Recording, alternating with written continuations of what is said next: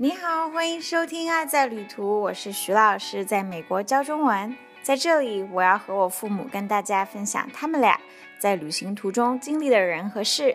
咱们每周五不见不散。第一期《爱在旅途》，我跟爸爸妈妈聊了聊他们2019年夏天出访墨西哥时印象最深刻的地方和事情。今天我迫不及待想要跟大家分享我们一家人一九年冬天一起旅行的经历。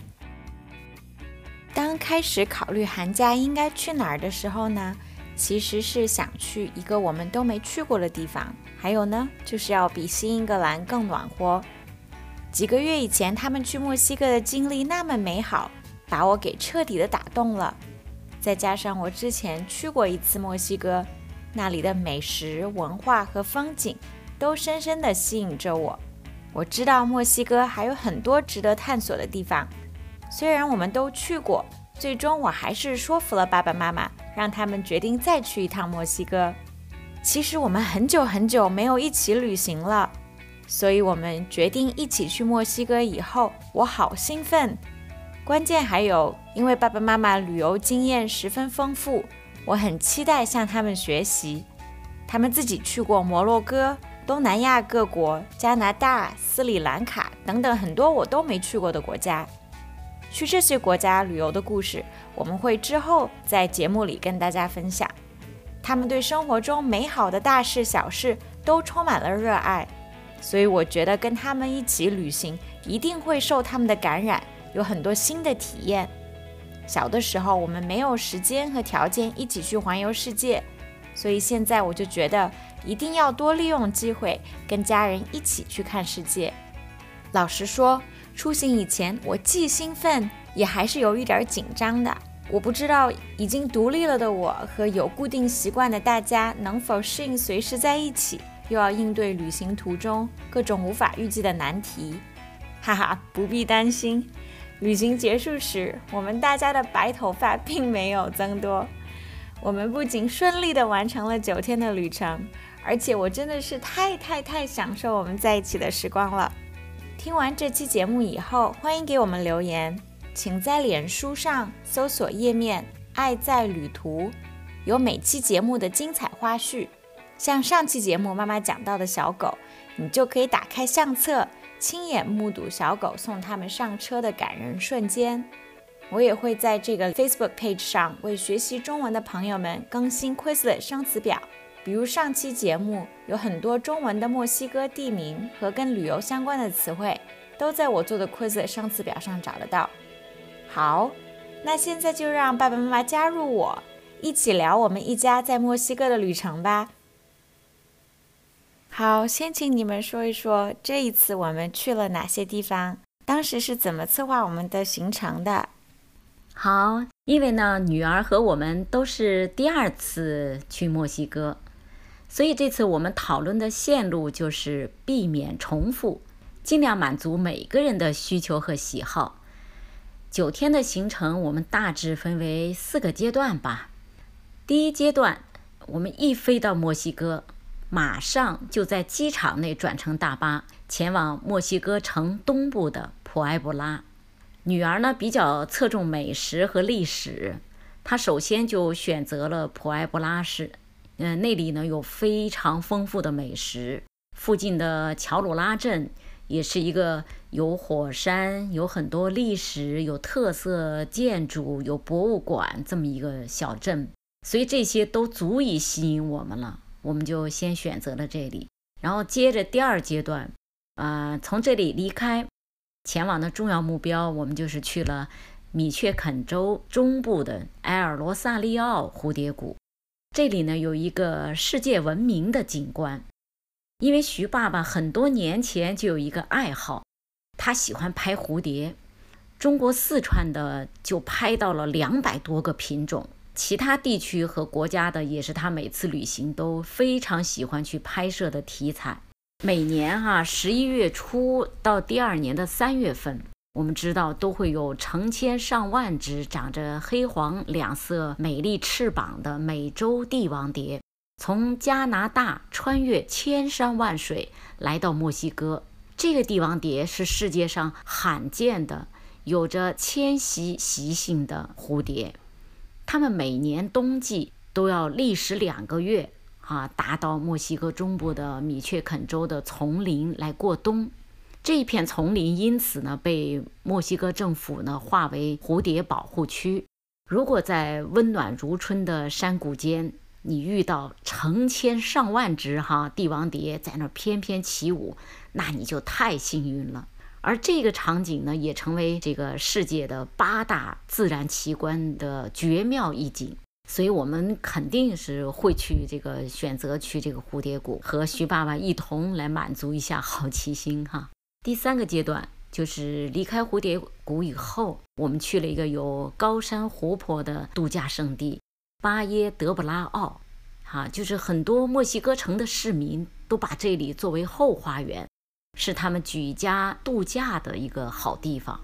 因为徐爸爸就是无理由的喜欢自然风光，喜欢有湖光山色的地方，自然就选择了这里。我们在网上又找到一个。坐落在湖边的非常美的酒店，我们就在那里品美食、看美景，度过很休闲、很幸福的时光。第四阶段呢，我们就再次回到墨西哥城。虽然我和徐爸爸哈来过这里，但是这次是不同啊，有女儿的加入。呃，女儿既喜爱美食，也喜爱历史，所以呢，我们还是决定要到墨西哥城再好好的。体验几天，女儿呢正好也有同事是墨西哥人，然后我们在那个大巴上哈，和女儿挨着坐的一个墨西哥当地的一个小伙子，他也给女儿介绍了很多墨西哥城的一些美食餐厅，所以呢有了这么多的信息，女儿每天都把美食和参观的景点场所做了精细的安排，从早餐到午餐到下午茶。再到晚餐都是有时间有地点的计划安排，比如有些晚餐哈，他是在网上就预定好时间和餐位，那么我们就必须按时从景点要赶到那个餐厅。他可是真没把我们当老年人，那几天吧还是很辛苦的，可我们经历了考验，有时一天就是要步行两万多步啊，我们自己也没把自己当老年人啊。大概我们在这次旅行的这个策划哈和去的地方就是这些。好，我就先说到这儿。那你觉得这一次去墨西哥对你们印象最深或者感触最深的是什么？我感触最深的就是这次旅行呢，因为有了女儿的加入，感觉非常的享福。因为年轻人既有聪明才智，又有活力，语言上也有优势。过去女儿跟我们见面哈，都是回家度假，都是我们做父母的照顾她，难得回一次家嘛。可这次呢，突然感觉是变换了身份，都是他照顾我们，为我们安排好行程，安排好吃的、玩的，需要体验的各种不同的活动。一路上呢，还教我们说西班牙语，从说数字到怎样问洗手间。总之，这次的旅行让我们更增加了相互的了解和感情。这次就是感受到有个小棉袄真是好。你说女儿就是父母的小棉袄哈，感受到小棉袄的温暖。总之是感觉非常的满足和幸福，这就是我感触最深的。这次去墨西哥，我感触深的太多了。最大的收获呢？就是一起旅行，拉近了我和爸爸妈妈之间的距离，我也更了解他们了。小时候就跟妈妈很亲密，但是这一次更体会到妈妈感情是那么的细腻，对生活和美好的事物随时都充满好奇和热情，对人对事完全没有一种理所当然的态度。不管在哪儿遇到新鲜的事情或情况。总是很兴奋、很开心，哈，还有就是我的爸爸，我的爸爸是一个特别可爱的人，他的笑容和眼神总散发出很友好、很温暖的感觉，怪不得他们在世界各地旅游的途中总能遇到新朋友和好心人帮助他们。这次去墨西哥感受最深的是体验到了丰富地道的墨西哥美食。上次去因为语言不通，再加上对墨西哥饮食文化缺乏深入的了解，我们每次去餐厅就餐都感到很困难，基本上都是看着别人吃什么我们就点什么，或者是靠热心人的帮助来点餐。所以，我们完全没有充分享受到墨西哥当地丰富的美食。这次有女儿在一起就完全不一样了。她平时就是一个美食家，在去墨西哥以前就做了大量美食方面的功课。在墨西哥，我们走到哪儿都要去寻找当地好吃的，从路边的小吃到餐厅的大餐，我们吃到了好多我们从来没有吃到过的美食。真是大饱了口福啊！这就是与上次不同，印象最深的一个感受。要聊墨西哥的旅程，就一定要说我们吃到了哪些特别好吃的东西。所以吃到的美食里面，你们觉得特别特别好吃的有哪些？我来说说美食对我印象最深刻的哈有哪些？我印象最深的就是女儿给我们。在是墨西哥城吧，预定了一个很火爆的一个海鲜餐厅。过去在墨西哥，我们都是品尝这个，嗯，地方的特色的小吃哈。我也没想到墨西哥那里其实还有它的海鲜也是非常有名气的。然后在那里呢，我们品尝到非常鲜美的生蚝，还有什么油炸还是油焖的那种大海虾，吃的非常过瘾。然后。特别呢，吃到一种烤制的棕榈树，这是我真是从来没见过也没吃过的哈。它的取材呢，就是这个棕榈树那个里面很嫩的一个部分，因为经过烤制嘛，它只需加一些海盐和柠檬汁，然后它的那种自然的烤制出来那种香气哈，就会让你入口以后，让你首先感，嗯，就是端上桌吧，第一个感官上你就觉得很特别。还没吃你就觉得，哎呀，这个怎么还有这样的食物哈，很特别。然后呢，入口就让你感到一种特殊的口感，非常自然又很脆嫩，反正特别舒服啊。这个对我印象特别深，这个餐厅。再一个呢，就是我们在一个市场集市的地方啊，那天我们是。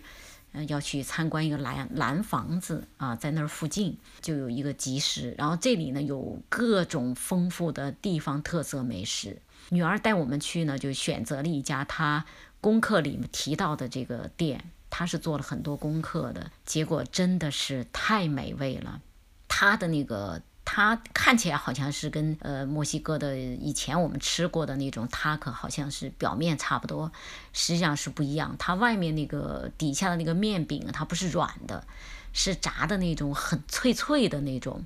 然后上面搭配哈各种食材，有鸡肉的、牛肉的、什么章鱼的、牛筋的，花样特别多。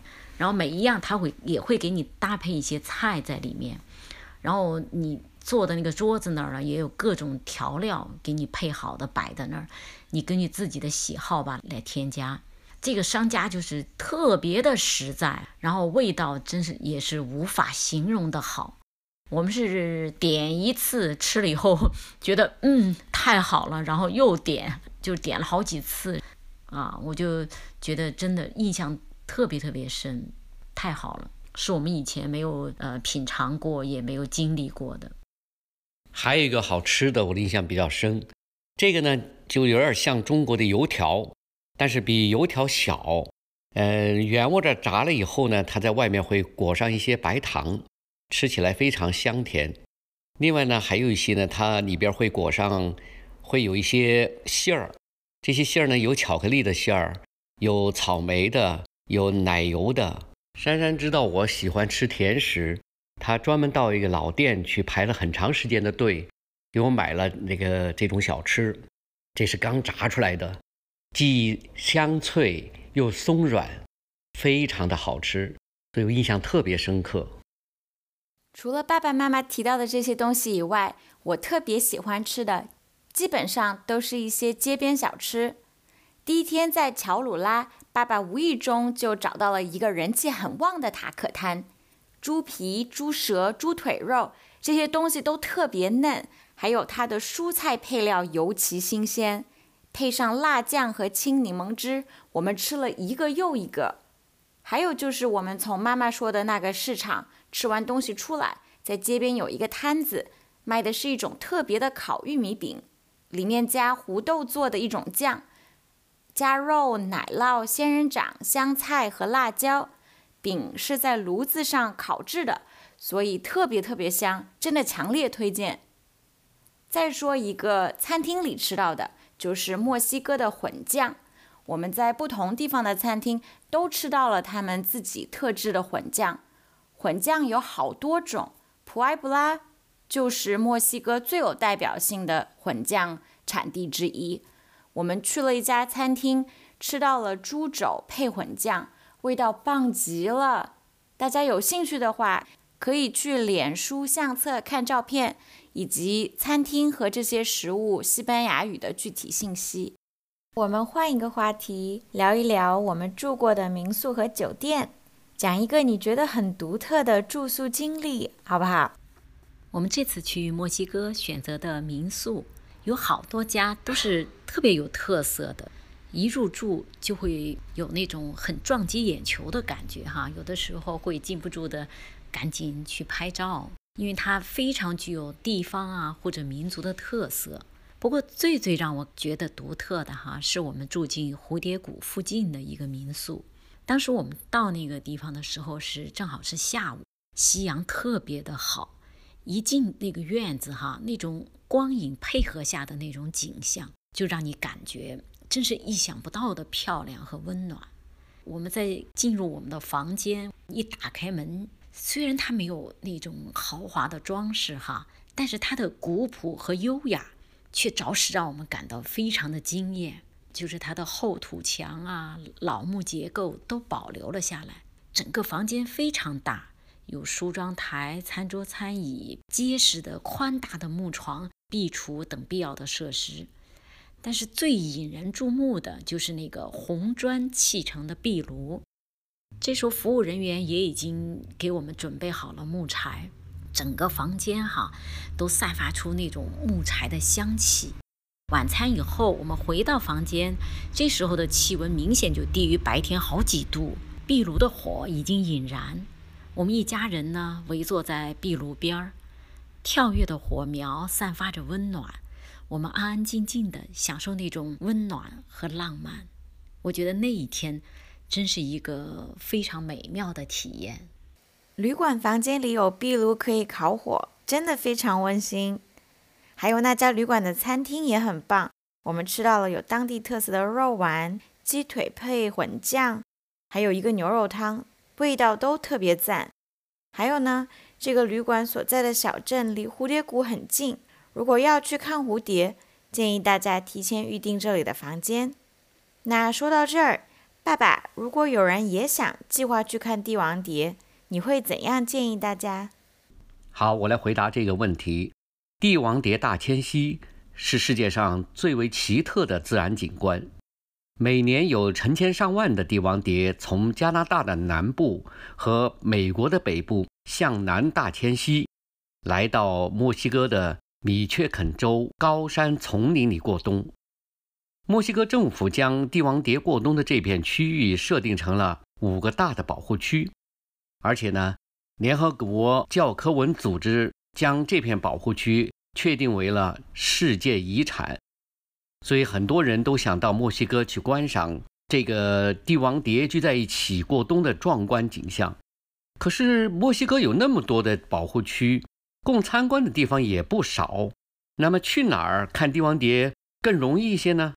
据我的经验和体会啊，我有以下几个方面的建议。第一就是什么时候去看蝴蝶比较好？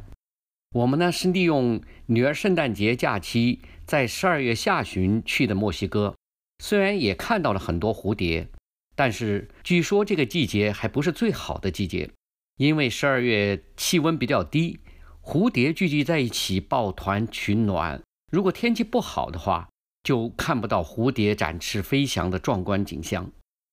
据当地人介绍，每年的一月到二月，天气暖和了，那个时候阳光也多了，蝴蝶会更活跃，所以更容易看到漫天飞舞的蝴蝶。所以这个时候去比较好。第二个就是到哪个地方去看蝴蝶呢？哎，关于这个问题，我也是做了很多功课，才发现，这个在米却肯州有一个叫做安甘格奥的小镇，到这个地方来看蝴蝶呢，我觉得比较好。为什么呢？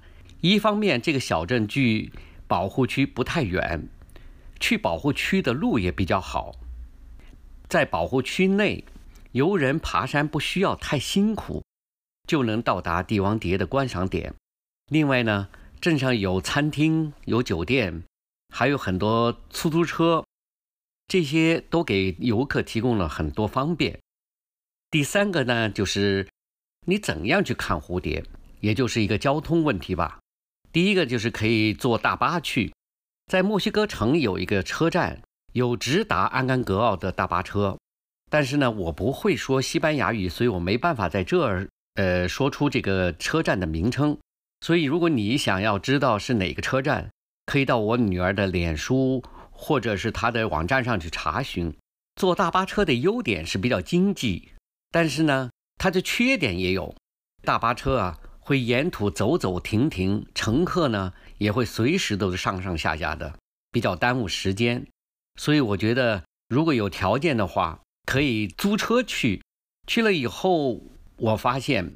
从墨西哥城到蝴蝶保护区的路况是很好的，如果自己开车完全没问题，但前提是你的驾驶技术要比较好，因为那边都是山路。